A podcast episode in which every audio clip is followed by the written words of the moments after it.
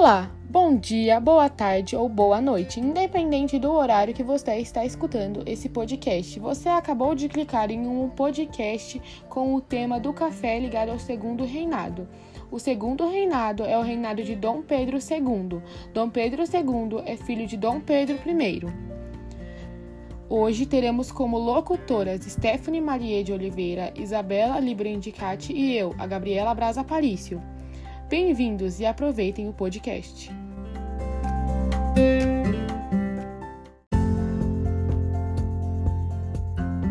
Você sabia que o cultivo do café originou-se na Etiópia? Pois é, numa região chamada Café, de onde veio o nome café. No século XVII, ele já era consumido na Europa, mas seu uso se intensificou apenas no século XVIII. Nos Estados Unidos, o consumo da planta aumentou após a independência. No Brasil, costuma-se atribuir a introdução do café a Francisco de Melo Palheta, na região do Pará. Por volta de 1776, a planta foi levada ao Rio de Janeiro e gradualmente seu cultivo e consumo cresceram. Já no século XIX, o consumo europeu e estadunidense aumentou, sobretudo porque a planta passou a representar um símbolo dos tempos modernos de crescente industrialização. O Sudeste oferecia as condições para o cultivo do novo produto, motivados pelos interesses comerciais internacionais, latifundiários iniciaram investimentos no café. Não havia intenção de estimular o consumo interno. A produção era destinada ao mercado externo. Assim formaram-se latifúndios, monocultores e com mão de obra escrava. A região do Vale do Paraíba foi a primeira em que se formaram os grandes latifúndios da planta. Essa região fica entre as cidades de São Paulo e Rio de Janeiro. As fazendas de café que se formaram no Vale do Paraíba fica...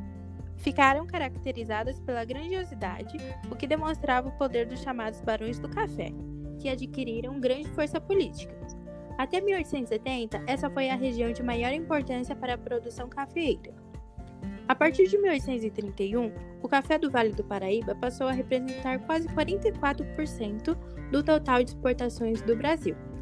O trabalho de plantio, colheita, preparo e transporte do produto para o porto era feito por escravos. Inicialmente, o transporte era feito em lombos de burro, mas a partir de 1875, com a Estrada de Ferro Central do Brasil, o transporte foi facilitado. Depois de 1870, problemas com a erosão do solo e a falta de cuidados no cultivo do café levaram ao esgotamento das terras do Vale do Paraíba. Começava assim a expansão do, da cafeicultura pelo oeste paulista. Importante nesse processo foi a terra roxa, ideal para o cultivo do café. Na verdade, a terra era vermelha, mas era chamada de roça pelos imigrantes italianos. A exportação era feita a partir do porto de Santos. Posteriormente, o café alcançou outras regiões, como o restante do interior de São Paulo, Minas Gerais e o norte do Paraná, já no século XX.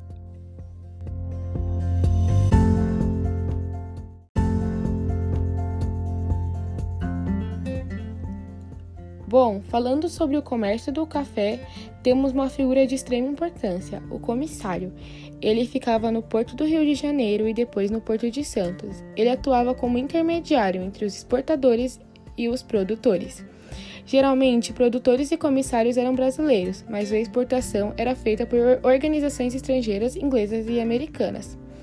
Os Estados Unidos se tornaram o maior consumidor do café brasileiro, além de vários países europeus. A Inglaterra nunca foi uma grande consumidora, já que o uso do chá era uma tradição que já estava enraizada em sua cultura. A cafeicultura no oeste paulista foi favorecida após a construção da estrada de ferro Santo Jundiaí, que foi inaugurada no dia 16 de fevereiro de 1867. Ela foi a primeira estrada de ferro em solo paulista e a segunda estrada de ferro em solo brasileiro. A ferrovia ligava o Porto de Santos até Jundiaí e hoje em dia trafegam os trens de carga e as linhas 7 Rubi e 10 Turquesa da CPTM. Bom, na expansão para o interior da província, os interessados na cafeicultura precisavam tomar terras dos povos indígenas. Um dos povos que mais sofreu com a tomada de terras foi os caiganques. Eles foram alvos de ataques e massacres sangrentos. Os índios foram muito prejudicados com a expansão da lavoura cafeeira. Até a primeira metade do século XX, todo o interior já tinha sido ocupado e os índios estavam sem onde morar. Os fazendeiros do café paulista do Oeste ainda utilizavam o trabalho escravo, mas com a lei de Eusébio de Queiroz de 1855, o tráfico ficou cada vez mais caro, pois a lei proibia de trazer escravos da África ao Brasil. A solução, então, foi adquirir escravos da região de Minas e do Nordeste. Apesar do tráfico ilegal ainda existir, era cada vez mais difícil adquirir escravos. Assim, fazendeiros passaram a financiar a vinda de imigrantes europeus, como espanhóis, bolivianos e também países que estavam em guerra. A importância adquirida pela cafeicultura fez com que a situação financeira do governo imperial melhorasse. Ao invés de déficit na balança comercial, começava um período de superávit. Os lucros de café permitiram até mesmo uma maior diversificação da economia, com investimento em outros setores, como eu posso citar a indústria. Outros fatores também colaboraram para a formação de um incipiente parque industrial brasileiro. Porém, o café foi um dos que mais colaborou.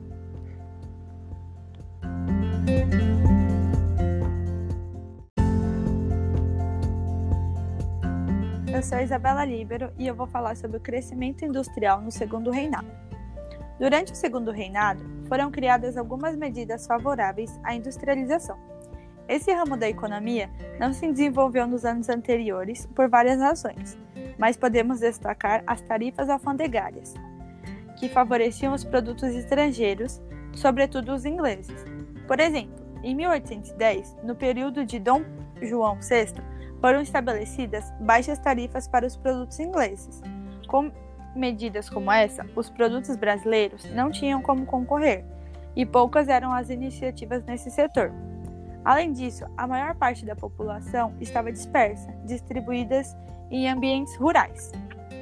Em 1844, o governo determinou a chamada Tarifa Alves Branco, que elevou a taxa de importação para 30% e até mesmo 60% no caso de alguns produtos. Era uma medida protecionista que favorecia a produção nacional. A atividade industrial também se beneficiou, beneficiou com a produção de algodão, o que incentivou a indústria têxtil, que depois se tornou a mais importante do Brasil. Além disso, a própria lei Eusébio de Queiroz, que proibia o tráfico, auxiliou na liberação de capitais para a atividade industrial. Recursos utilizados na compra e venda de escravos a ser usados nesse novo setor, que representava uma modernização na economia brasileira. A acumulação de capitais provenientes da cafeicultura colaborou para o investimento em ferrovias, bancos, comércios e indústria. Na segunda metade do século XIX, núcleos urbanos cresciam, principalmente no Sudeste. Essa situação também estimulou a vinda de imigrantes, muitos dos quais foram trabalhar na indústria. A cidade de São Paulo, em meados do século XIX, era pequena e nem podia ser comparada ao Rio de Janeiro, capital do país. Com a expansão da cafeicultura para o oeste e a ampliação das ferrovias, a cidade começou a se modernizar, tornando das mansões da oligarquia cafeeira. A Avenida Paulista era um exemplo disso, essa situação favoreceu a projeção econômica de São Paulo no século XX. Na última década da monarquia, o crescimento industrial poderia ser verificado nos números do estabelecimento ligados ao setor. Em 1881 foram registra registradas 200 indústrias e 600, e em 1889.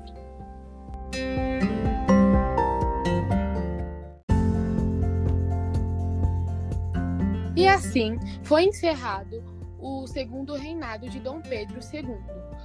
Foi encerrado com a importância do café e o aumento da indústria. Muito obrigada.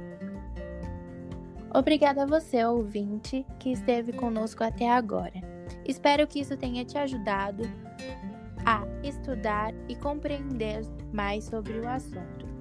Tenha um bom dia, uma boa tarde, uma boa noite e até a próxima!